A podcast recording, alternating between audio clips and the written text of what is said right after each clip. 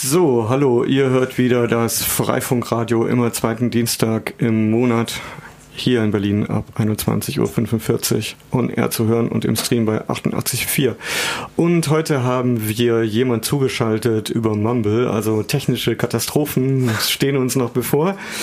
Der Ingomar aus Münster irgendwie ist uns zugeschaltet und im Studio ist Andi. Ja, hallo. Hallo. Mensch, das klappt ja sogar. ja, das Thema der Sendung ist LoRa. Ingo, Ingo Mar, kannst du uns mal kurz mal zusammenfassen, was LoRa ist? Ähm, LoRa, also LoRaWAN ähm, ist ein LP-WAN. Ganz kurz. Ein LP-WAN. das wirst du mir jetzt auch aufschlüsseln. Okay, genau.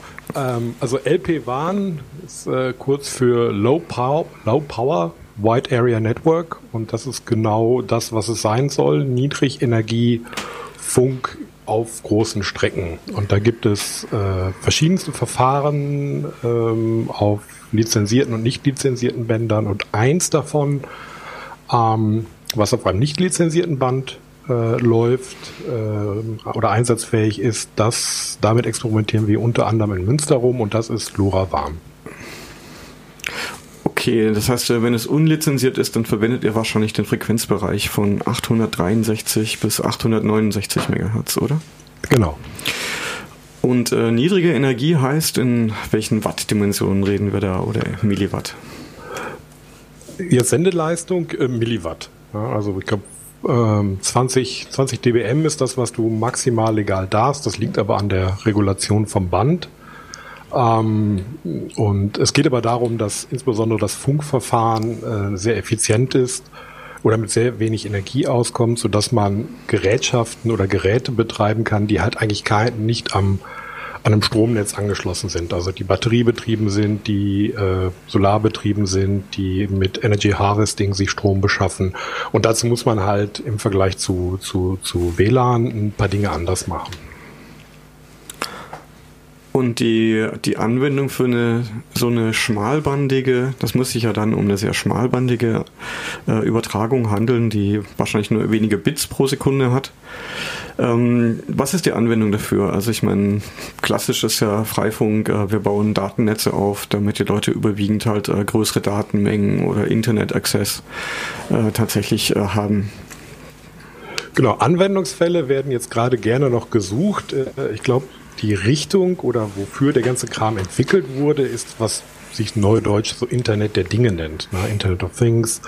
Ähm, also es geht darum, dass man ja, irgendwelche Sensoren, Aktoren ähm, irgendwo im Raume verteilt hat und die dann ja typischerweise im einfachsten Fall so ein paar Messarten äh, durch die Gegend schicken. Also Smart Meter äh, ist das, was glaube ich gerade so ein bisschen durch die, wie die Sau durchs äh, Dorf getrieben wird. Und der Grund, warum wir uns damit beschäftigen, ist, weil wir damit experimentieren wollen. Also ich glaube, dass halt jenseits der ähm, ähm, dieser, dieser typischen kommerziellen Anwendung halt noch mehr gehen kann, dass wir uns damit vielleicht den öffentlichen Raum erschließen können, um aus diesem zu senden. Äh, aber um deine Frage zu beantworten, genau, es ist extrem schmalbandig. Also LoRaWAN, äh, denkst du halt mal so ja, 500 Byte pro Stunde kannst du da so durchpusten. Äh, Pusten ist da relativ gesehen. Und äh, die Kommunikationspartner sind halt nicht Menschen, sondern es sind Maschinen. Okay, und ähm, was habt ihr bisher experimentiert? Vielleicht könnt ihr das mal kurz zusammenfassen. Okay, das erste Experiment war natürlich, das Zeugs erstmal irgendwie ans Laufen zu bekommen. Und äh, also ich bin, vielleicht soll ich mal kurz die Geschichte erzählen, wie ich zu gekommen bin. Ja, gerne doch. Okay, also ich bin da tatsächlich beruflich äh, drüber gestolpert. Also ich habe mich beruflich mit einem kommerziellen Netz, LP-WAN-Netz beschäftigt und habe mir dann gedacht, okay, sowas hätte ich doch gern mal für die Freifunker. Also dass wir das, dass das jeder benutzen kann, dass wir dann ähm, die lustigsten Anwendungen in so einem Hackerspace zusammenbasteln können. Und äh, bin dann per Zufall über äh, Netzwerk gestolpert, das sich äh, The Things Network nennt, was so eine ähnliche Mission äh, hat äh, wie streckenweise der Freifunk. Ist nicht, komme ich gleich vielleicht nachher noch drauf, wo da die Unterschiede sind. Ähm, und darüber halt über das LoRaWAN. Dann haben wir mal ein bisschen rumgelesen, wie funktioniert das denn, dann festgestellt, dass man für die Infrastruktur, die man braucht, also das, was beim Wi-Fi Access Points sind, äh, nennt sich halt bei im LoRaWAN Gateways oder Konzentratoren. Ähm, und die sind bezahlbar. Also wenn man die selber baut mit einem Raspberry Pi, bla bla bla, Outdoor-Gehäuse, dann ist man irgendwie bei 300 Euro. Und das kriegt man durchaus mal zusammengekratzt. Also habe ich als erstes mal so ein Ding gebaut. Ähm, wir haben das dann auf einen Hackerspace oben drauf gesetzt, ein paar LEDs dran gemacht, weil ist ja ein Hackerspace, muss ja blinken. Und dann haben wir eine Anwendung gesucht. Das war sehr schön, äh, weil ähm, das, glaube ich, der Effekt ist, den viele dieser LoRa-Communities haben, also dieser The Things Network Communities. Die suchen danach. Danach gibt es so ein Now What-Element. Und was wir gemacht haben, ähm, das ist, ist, eigentlich aus einem Witz raus entstanden, weil hinter dem Ort, wo der Hackerspace in Münster ist, der, in dem halt auch der Freifunk in Münster residiert, ähm, gibt es den Dortmund-Ems-Kanal. Das ist halt so ein, so ein Kanal, der wird halt von Schiffen befahren und das ist die äh, ne, der Wannsee von äh, Münster. Also da gehen halt alle, ich weiß gar nicht, ob Wannsee das richtige Bild ist, aber da gehen halt alle baden, über alle, wenn es halt heiß ist. Wenn man, wenn das, wenn die äh, Bäder zu voll sind und es kostet auch nichts und macht viel Spaß und ist auch geduldet. Und der, der ist allerdings manchmal äh, kalt oder der ist eigentlich immer sehr kalt. Und dann hat jemand gesagt, ich will einfach wissen, wie kalt das Ding ist. Und dann haben wir gesagt, okay, das ist doch ein ganz einfacher Fall, nämlich einfach mal die Temperatur von so einem Wasser, äh, Wasser messen ähm, und das ist auch ein, eigentlich ein interessanter Fall, weil das ist nämlich im öffentlichen Raum. Ja, das heißt, wir haben nicht, äh, ich messe jetzt nicht irgendwie die Temperatur von meinem Terrarium oder von meiner Heizung oder alles irgendwie, äh, oder wie im Garten da, die, feucht die Pflanzen sind, sondern es ist irgendwas im öffentlichen Raum. Wir müssen also etwas konstruieren, was wir in den Kanal hängen können, was in diesen widrigen Bedingungen, äh, nämlich Wetter und komische Menschen, äh, die das überstehen. Und dann haben wir halt mal so ein Ding gebastelt, dann da dran gehängt. Äh, während der Installation kam gleich die Wasserschutzpolizei an und wollte wissen, was ich da tue. Da haben wir eine schöne Geschichte erzählt und die waren der Meinung, das wird sowieso gleich geklaut. Sie hatten recht, aber es hat zwei Monate gedauert. Also der erste ist jetzt weg. Ähm, und das hat dann erstmal funktioniert. Ne? Wir konnten dann sehen, wie kalt es da ist oder kalt oder warm es da ist. Das Ding ist äh, solarbetrieben, äh, also autonom mit einer kleinen, einem kleinen Akku drin. Das war natürlich auch so eine Sache, die wir im Freifunk immer mal machen wollten, nämlich so solarbetriebene Router äh, irgendwo hinstellen, wo wir keinen Strom haben. Das können wir da jetzt ganz gut ausprobieren. Und ähm, so eine kleine Website dafür gebaut mit so einem schönen Titel, wie kalt ist der Kanal.de äh, und interessanterweise hat sie das ein bisschen über Twitter verbreitet und dann hat äh, die Zeitung bei uns angerufen und auch was dazu geschrieben. Und das war interessanterweise direkt an dem heißesten Tag des Jahres. Und dann hatten wir halt so ein bisschen Presse und dann sind auch ein paar Leute gucken kommen, gekommen. Gut, äh, viel zu sehen gibt es dann äh, nicht, weil das Gerät selber ist wahrscheinlich relativ klein. Und ähm, das habt ihr jetzt auch äh, eingebüßt. Ähm, du hast vorher gesagt, also diese Gateway oder diese, äh, wie hast du gesagt, Konnektoren, Aggregatoren, äh, das ist relativ teuer. Ich meine, 300 Euro ist äh, nicht wenig Geld, äh, eigentlich für so eine, für eine schmalbandige Technik. Äh, der eigentliche Sensor, der da hingefunkt hat, äh, wie teuer war der? Ja, das ist momentan auch noch nicht so richtig billig. Ähm, da passiert momentan gerade ganz viele so im Do-it-yourself-Bereich. Also man kann sich das momentan ganz gut selber bauen. Also wenn man so ein Teensy sich nimmt als Beispiel oder irgendwas Arduino-artiges, was Kleines, was wenig Strom verbraucht und dann braucht man halt so ein ja, so ein RF-Frontend, ne, so einen kleinen Chip. Da gibt es tatsächlich nur einen Hersteller, ähm, aber äh, natürlich auch äh, die Chinesen sind schon wieder unterwegs dass man insgesamt unter 20 Euro ähm, kann man da anfangen. Und dann hat man so ein Ding, was Daten überträgt. Und der Punkt, ähm, dass die Gateways so teuer sind, ja, relativ gesehen sind sie teuer, aber ähm, es ist ja nicht nur Low Power, sondern es ist halt auch WAN, Wide Area. Äh, die haben eine ziemlich spektakuläre Reichweite. Also zumindest wenn man vom, wenn man Wi-Fi gewöhnt ist, jetzt nehme ich mal äh, Richtfunkverbindungen aus, ähm, was wir hier in der Stadt sehen, es ist je nach Höhe des Gateways Reichweiten zwischen boah, fünf Kilometer die hohen Gateways und die kleineren zwei Kilometer in der Stadt. Und das ist natürlich eine, eine, eine riesige Fläche. Und das heißt, man braucht von diesen Gateways im ersten Falle nicht so viele. Wir haben in Münster, sie laufen jetzt vier. Äh, die Uni hat sich dafür auch begeistert, hat auch eins hingebaut und, und, und so noch Geschichten zu, sodass wir den, den inneren Stadtbereich ähm, jetzt eigentlich abgedeckt haben. Mit vier Gateways. Das heißt, es sind im Prinzip irgendwie 1000, ja, gelogen, etwas über 1000 Euro, die wir da verbaut haben. Und äh, sucht sich so ein Sensorknoten oder Knoten ist es ja nicht, weil das ist ja kein Mesh-Netzwerk, wie ich gelesen habe, wenn das richtig ist. Genau, es ist kein Mesh-Netzwerk, was natürlich schade ist, weil die Fragen, Frage kommt dann auch immer schnell, ne? kann das denn noch meshen? Weil man ist das ja gewohnt, weil ohne Mesh ist doof.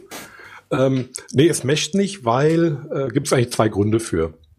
Das eine ist einfach der Energieverbrauch, weil wenn du im Meshnetz bist, musst du halt immer empfangen und im Zweifelsfall auch bereit sein zu senden. Zumindest wenn du halt ein proaktives Protokoll fährst. Und das heißt, dein Empfänger muss immer an sein. Und diese Low Power, die ganzen LP-Warns beruhen eigentlich darauf, dass Großteil der Elektronik die meiste Zeit aus ist. Und du kommst halt auf so einen, so einen geringen Energieverbrauch. Also so größenordnungmäßig, was man im Selbstbau, was ein Kollege aus, aus Enschede, Enskede gebaut hat, ist 10 Mikroampere verbraucht das, wenn es so idelt. Was in der Größenordnung liegt von Selbstentladung von Batterien. Also da kann man tatsächlich jahrelang äh, was an der Batterie laufen lassen. Ähm, genau. Also Kein die, Mesh. Die Sensoren senden dann quasi oder schalten sich regelmäßig an und senden dann zum Gateway zurück. Genau, der, der Betriebsmodus ist dann, ist dann folgend, äh, gibt es verschiedene, aber den, den wir momentan verwenden, ist eigentlich der, dass es geht vom Sensor aus. Ne? Der Sensor muss irgendwie entscheiden, per Uhrzeit, per Event, dass er Daten übertragen möchte, schaltet sich dann an, überträgt das zum Gateway. Und äh, in dem Moment, wo der Sensor was gesendet hat, kann er auch wiederum Daten empfangen. Also es ist bidirektional, aber er kann es nicht zu jedem beliebigen Zeitpunkt tun, sondern er kann eine Nachricht senden und kann eine Antwort bekommen in den nächsten fünf Sekunden. Danach legt er sich wieder schlafen. Und äh, ist es so, wenn es jetzt in einer Stadt mehrere Gateways gibt, ähm, müssen, müssen die Sensoren, muss ein einzelner Sensor, muss der dann für einen bestimmten Gateway konfiguriert sein? Oder wenn der eine Gateway äh, ausfällt oder das Signal schwächer ist, äh, sucht er sich dann automatisch einen anderen? Der Sensor weiß noch nicht mal, mit wem er redet. Also es ist wirklich sch ziemlich schlicht gemacht. Also ne, falls jemand da die Erwartung hat, dass es irgendwas mit Internet zu tun hat, hat es erstmal nicht. Es ist kein TCP, sondern es ist einfach nur Datenpakete. Ähm, genau, der Sensor sendet jetzt erstmal irgendwo in die Luft. Das, das LoRaWAN, äh, so wie wir es betreiben, sind acht Kanäle, die da verwendet werden, die nebeneinander liegen, die der auf denen die Gateways auch alle gleichzeitig empfangen. Also jedes Gateway empfängt auf allen acht Kanälen gleichzeitig. Das ist auch der Grund, warum die so ein bisschen teurer sind, weil ich muss halt in der Lage sein, auf mehreren Kanälen zu empfangen gleichzeitig. Und ähm, alle Gateways, die da, die irgendwie in Reichweite sind, können das halt dann empfangen. Und dann ist halt der, genau, dann kommt der Punkt, über den wir noch nicht geredet haben, weil wenn so ein Gateway das empfangen hat, dann habe ich gerade gesagt, okay, Gateway, ne, das heißt, irgendwas ist ja noch dahinter. Was das Gateway dann tut, es, es leitet dieses Datenpaket unverändert weiter an ein dahinterliegendes oder ein oder mehrere dahinterliegende Netze.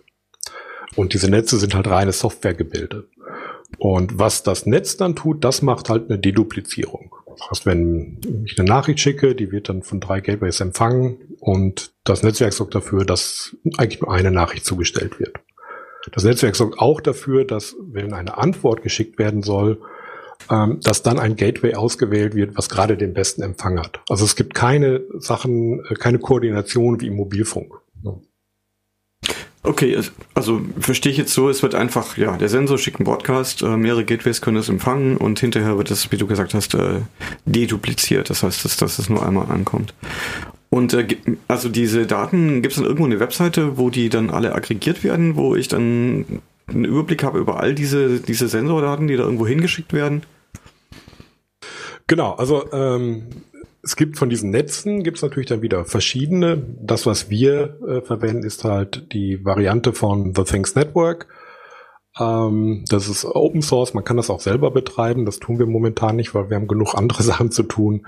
Und im Endeffekt gibt es dort eine Website, äh, wo ich einerseits die Geräte anmelden kann und äh, die, es gibt eine API, mit der ich diese Nachrichten dann abrufen kann. Das geschieht entweder per HTTP REST oder per MQTT, äh, wer das kennt. Ähm, also es ist relativ, es ist extrem einfach, diese Nachrichten dann irgendwie, irgendwie weiter zu verarbeiten. Okay, das klingt ja schon mal sehr interessant. Ähm und wie habt ihr, habt ihr dann die Nachrichten weiterverarbeitet? Das wäre jetzt eine perfekte Verbindung äh, in Richtung Freifunk, dass man das, dass man die Daten dann eben in einem Freifunknetz als Dienst zur Verfügung stellt zum Beispiel. Oder habt ihr das dann gleich öffentlich ähm, irgendwo angezeigt? Ihr habt ja diese Website äh, da ins Netz gestellt, hattet ihr gesagt. Ähm, genau, die Idee ist natürlich, wir haben äh, das Gateway selbst spricht nach außen halt, äh, will TCP haben, will irgendwo im Netz sein und äh, ach so ein Zufall, guck mal, wir bauen ja, wir bauen ja Netze. Ähm, haben wir schon. Also wir benutzen ähm, Freifunk als Backhaul. Ne? Das heißt, wenn das Gateway das empfangen hat, geht es halt weiter im Freifunknetz und äh, wird dann momentan weiter ins Internet, äh, wo, wo dann die äh, dass die Things Network Infrastruktur steht ähm, auf der anderen Seite ist halt so, ähm, haben wir halt irgendeinen Server, den wir noch hatten, erstmal hergenommen. Da läuft äh, ein Stück Software, Node-RED, wer das kennt, ist ganz nett, um so Datenflüsse ineinander zu weben, ähm, mit dem halt die Nachrichten konsumiert werden, mit der sie, mit der sie aufbereitet werden und das erzeugt dann halt so ein einfaches Dashboard. Okay, aber die Schnittstelle an sich wäre erstmal auch offen für alle, dass dann eben jeder mit den Daten dann auch ähm, eigene Sachen oder eigene Visualisierungen zum Beispiel ähm, tun könnte?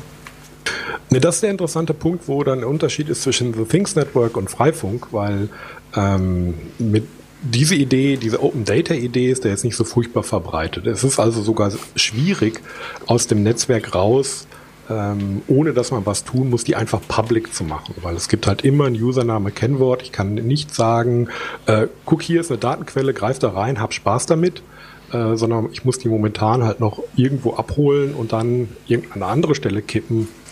Äh, wir verwenden da die Open Sense Map und Tweet und so ein paar Dinge, wo man die dann als Open Data tatsächlich äh, weiterverarbeiten kann.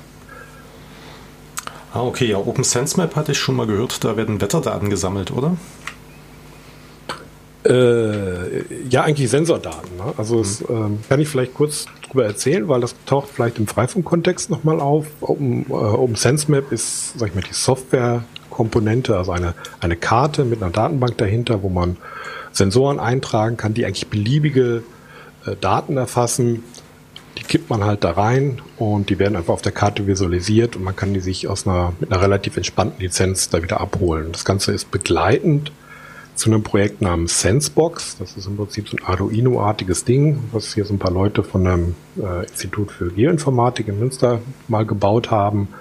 Und das dient eigentlich dazu, äh, Menschen an dieses, an sowas wie Citizen Science heranzuführen. Ne? Also es ist eine Kombination, also es ist Arduino-basiert, ist eine Kombination von nimm mal einen Lötkolben in die Hand, geh mal los, erfass mal, quantifizier mal deine Umwelt und dann machen wir damit tolle Sachen. Das, ähm, die, die erste Adresse dafür ist, äh, sind so Projekte an Schulen, die die damit machen. Die gehen jetzt aber in eine zweite Runde ähm, und die finden natürlich auch dieses ganze LoRa-Zeugs ganz toll.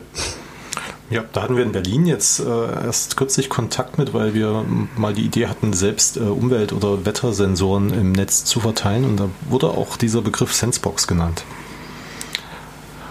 Genau, ich würde auch gerne nochmal auf die Sensoren zurückkommen. Äh, wir hatten jetzt über die Gateways geredet, wie die aussehen, äh, was die kosten. Wo würde man sich denn bei so einem Sensor bewegen? Oder was hat zum Beispiel euer Wassertemperatursensor gekostet? Ah, das ist eine, eine schwierige Frage. Ich habe gerade, habe ich ja gerade versucht zu erzählen. Also die, die grundsätzliche Technik, die du brauchst, also du brauchst irgendeinen Microcontroller, dann brauchst du so einen, so einen Sender-Empfänger. Also das Sender-Empfänger-Modul, das kriegt man für 6 Euro. Microcontroller kann man sich überlegen. Das kriegt man zu, mit ein paar Drähten für 20 Euro ans Fliegen. Wenn ich dann einen Temperatursensor dran mache, hier diesen Dallas DS18B20, das relativ gutes Zeugs, wasserdicht, was wir verwenden, das kostet dann nochmal, weiß ich nicht, 2 Euro. Dann ist man eigentlich mit so ein paar Euro fertig. Was sich nachher herausgestellt hat, was dann erstmal teurer ist, weil wir noch keine vernünftigen Lösungen dafür haben, also immer relativ weit rechts unten ins Regal greifen müssen, ist das ganze Thema Stromversorgung, Solar, Batterie, Ladesteuerung, Gehäuse, die vernünftig wasserdicht sind, äh, Antenne. Da experimentieren wir gerade noch relativ viel rum. Ähm, da passiert aber auch sehr viel. Also es gibt in den, in den entsprechenden The Things Network, in den Foren werden ganz viele Boards gerade entwickelt. Es gibt, ähm, ähm, ich weiß nicht, kennt ihr diesen, diesen Lopi, diesen Python-Clone, äh, äh, diesen, diesen Python Arduino-Variante auf ARM-Basis? Ähm, nein. Okay. Aber im Prinzip ist das so ein kleiner Käfer, den Kickstarter-Aktionen laufen da, wo man dann sagt, okay, für, ich glaube, 35 Dollar habe ich dann so ein komplettes Gerät mit so einem Sensor dran. Es, es, wird, es wird über die Jahre wird's billiger werden. Ja, wir werden wahrscheinlich alle unsere Erfahrungen da sammeln und auch mit einbringen können. Ähm, Gerade wir als Freifunker haben ja auch Erfahrungen mit Außeninstallationen und Gehäusen und Stromversorgung. Okay, jetzt ist auf einmal verblüffend still geworden. Ich hoffe, das ist nicht eine der versprochenen Katastrophen. Nee, Andi, hast du die Sprechtaste nicht gedrückt? Doch. Doch, hast du. Hörst du uns wieder, Ingmar?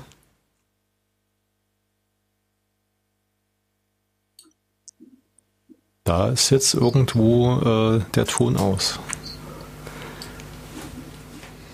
Okay. Kannst du uns wieder ah, hören? Ah ja, okay, der Kanal war zu. Ich höre wieder, ja. Genau, also dann nur eine kurze Zwischenkatastrophe. es kann also weitergehen. Ähm, genau, was, was hatte ich gesagt? was, kostet ein Sensor? Und so hattest du, glaube ich, zum Schluss gefragt. Genau, aber ich hatte dann noch irgendwas gesagt, äh, wo, was du nicht mehr gehört hast. Aber das ist, ist glaube ich, egal. Ihr hattet vor kurzem ein, ein Wochenende, wo ihr euch mal mit anderen Leuten getroffen habt, die das äh, Thema genauso mit euch erörtern wollten, oder? Hatten wir ein solches Wochenende? Äh, hast du noch einen Hinweis? Ich, bei mir zündet es gerade nicht. Müsste eine Erinnerung. Ich meinte, mir hätte jemand gesagt, er würde mal nach Münster fahren, weil es da um LoRaWAN geht, an irgendeinem Hackday oder irgend sowas. Ah, okay, ah, genau. Ja, wir haben ähm, in der in der Warp Zone, also der Hackerspace in Münster, machen wir so einmal im Monat, wie ist so Hack and Breakfast, das ist so eine, eigentlich so eine Vortragsreihe, danach wird gelötet und bis der bis die Sonne aufgeht.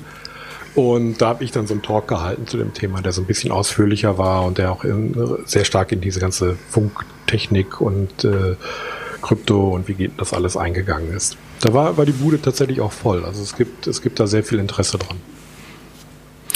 Ingo also die Sache ist die, ich habe so ein bisschen den Eindruck, entschuldige, wenn ich das so sage, es es ist erstmal die Freude am Funken und äh, irgendwelche Daten zu akquirieren. Aber habt ihr so wirklich ähm, oder oder du so die Vorstellung, diese Daten will ich unbedingt haben? Also hast du eine Vision, was du wirklich sehr dringend äh, erfassen möchtest? Also jetzt ab, abgesehen von der Temperatur von deinem Badegewässer. Ähm, ja und nein. Also es gibt, es gibt Ideen, was, was wir damit tun können. Ähm, es gibt auch ein paar Beispiele, die ich vielleicht durchgehen kann. Was meine Vision, wenn du danach fragst oder warum ich das tue, ähm, ist, ich, ich möchte gerne, dass wir, also wir alle in der Lage sind, äh, im öffentlichen Raum ähm, Dinge zu erstmal zu messen, vielleicht auch mal zu steuern.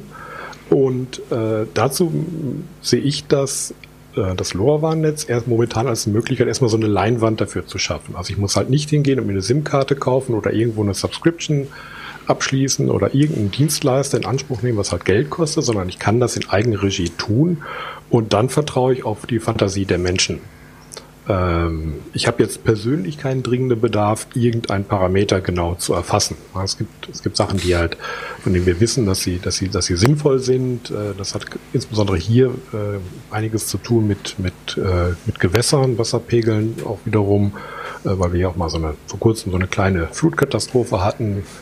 Ähm, es, es gibt Sachen, die praktisch sind, aber die, ähm, die, die Anwendung, wo ich sage, wenn wir das tun könnten, dann können wir die Welt befreien, die kenne ich natürlich noch nicht. Aber ich sehe das auch nicht als, als, als Aufgabe, diese Antwort erstmal mitzuliefern, sondern erstmal den ersten Schritt. Äh, genau, wir, wir, wir funken erstmal freudig los und werden vielleicht ein paar Leute in die Lage versetzen, äh, dort interessante Sachen zu machen. Und wenn man mal zu so einem, zu einem Meetup geht, also wir in, das Ganze kommt ja aus Holland, also die, die ganze Idee mit dem The Things Network, wir waren, sind da mal hingefahren und da gibt es wirklich bizarre Sichten darauf. Also angefangen von im Kuhstall über, ich weiß nicht, ne? ähm, und diese Möglichkeit möchte ich eigentlich auch der, der Gemeinheit, der, der, Gemeinschaft irgendwie erschließen. Und das ist der Grund, warum ich das finde, warum ich finde, dass es eine gute Sache ist und warum es auch was mit Freifunk zu tun hat. Und ich meine, manche dieser Daten wären doch eigentlich im Interesse von Kommunen, die zu erfassen, also zum Beispiel Umweltdaten. Also wir hatten jetzt hier in Berlin über die Mailingliste wurde diskutiert über das Erfassen von Feinstaubbelastungen in der Luft. Wobei mir sich dann der Gedanke aufgedrängt hat, ja, aber solche Sachen, wenn jetzt jemand tatsächlich Feinstaubwerte ermittelt, dann müssen das ja eigentlich schon kalibrierte Ausrüstungen sein, damit die Daten irgendeinen Wert haben. Also dass da nicht jemand irgendwas misst. Ich meine, gut, beim Temperatursensor kann man auch sagen, okay, hier so eine, so eine Toleranz habe ich da. Aber wenn ich jetzt zum Beispiel äh, Feinstaub messen will, dann ist es dann doch ein relativ komplexes äh, Unterfangen, um da relativ repräsentative repräsentative Daten zu ermitteln, die tatsächlich auch einen Wert haben, also mit dem man zum Beispiel argumentieren kann über die Feinstaubbelastung in der Innenstadt. Und wäre es denn nicht eine, ein Interesse auch von Kommunen, dass sie das fördern? Ja, auf jeden Fall. Also wir versuchen, also auch in den ganzen, in den Gesprächen, die wir ja zumindest hier mit der, mit, den, mit der lokalen Kommune führen, natürlich dort auch ähm, so eine Idee dafür äh, zu erwecken. Es gibt eine Kommune in den Niederlanden, die das jetzt auch tut, ne, die halt ähm, äh, für sich das als Infrastruktur entdeckt hat und sagt, okay, wir, äh, wir, wir, wir lassen das jetzt nicht nur ein paar Freaks tun, sondern wir unterstützen das auch mit den Möglichkeiten, die wir haben und wir übernehmen das in so regulären Betrieb. Ähm, aber du hast natürlich völlig recht, äh, bestimmte Sachen sind schwer zu erfassen. Ich weiß nicht, kennst du dieses Projekt in Stuttgart? Die sind ja so ein bisschen Feinstaub geschädigt. Die haben ja mal versucht, das mit so äh, ja, Sensoren aus, äh, ich glaube, so chinesischen Klimaanlagen äh, zu messen. Viele Sensor, viel Sensortechnik ist halt sehr, sehr teuer, wenn sie genau sein muss. Aber ich glaube, äh, da bewegt sich was. Und ähm, wenn ich mir auch überlege, die Feinstaubwerte, die zum Beispiel hier in der Stadt gemessen werden, wie öffentlich sind die denn? Also will, man, will eine Kommune unbedingt, dass, dass die immer öffentlich sind? Hm, ja, aus einem Transparenzgesichtspunkt äh, sollte man das erwarten und äh, dass das die Bevölkerung vielleicht interessiert. Andere Sache, die mir eingefallen ist, es hat äh, nach Fukushima haben Leute angefangen, ein Netzwerk aufzubauen, um Radioaktivität in der Umwelt zu messen. Ähm, das zum Beispiel, so eine Infrastruktur zu haben, auch wenn wir gerade... Kleines technisches Problem. Ähm, Ingemar, ich hatte angefangen von Fukushima zu erzählen und dass äh, Leute da Technik aufgebaut haben, um verteilt irgendwie die Radioaktivität zu messen. Mhm. Ja.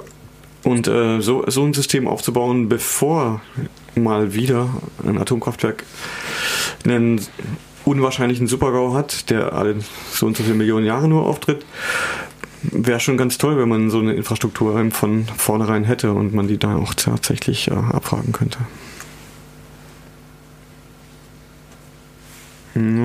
Ja, ja, auf jeden Fall. Also ich glaube, dass ja, ich will jetzt nicht wieder auf den speziellen Fall eingehen, weil wir natürlich auch ein bisschen aus der Zeit auf. Aber mein Ansatz ist, um es zu wiederholen, die Möglichkeit zu schaffen, um dann viele Leute in die Lage zu versetzen, dort Dinge zu tun. Und hoffentlich passiert das auch. Okay, und das erste ist erstmal, dass man mindestens einen Gateway an einem möglichst hohen Standort hat und dass man den irgendwie einfach aufbaut und betreibt. Und den Schritt habt ihr schon gemacht. Also es gibt jetzt ein Gateway bei euch oder habt ihr mehrere? Äh, wir haben vier mittlerweile, glaube ich, sind in der Stadt. Ähm, also eins, eins auf dem Hackerspace, eins ist mitten in der Stadt auf dem Domplatz. Wir, es gibt ja in, in Nordrhein-Westfalen diese Freifunkförderung. Da haben wir dann einfach so ein Ding mit draufgesetzt, weil es so schön war und eins steht auf der Uni in Münster. Und eins bei mir zu Hause. Okay, wir haben jetzt leider das Problem, also die Sendezeit ist eigentlich zu Ende, haben jetzt noch ein paar Sekunden. Ähm, dann be bedanke ich mich jetzt schon mal und äh, vielen Dank, dass du bei uns in der Sendung warst und vielen Dank für das spannende Thema. Ja, auch vielen Dank von mir. Ja, vielen Dank, dass, äh, dass ich da sein durfte. Das ist leider ein bisschen kurz oder zu ausführlich gewesen, aber vielen Dank. Das ist immer so, ist immer nur eine halbe Stunde und immer am zweiten Dienstag im Monat ab 21.45 Uhr. Vielen Dank, das war das Freifunkradio. Vielen Dank fürs Zuhören und vielen Dank fürs Mitmachen.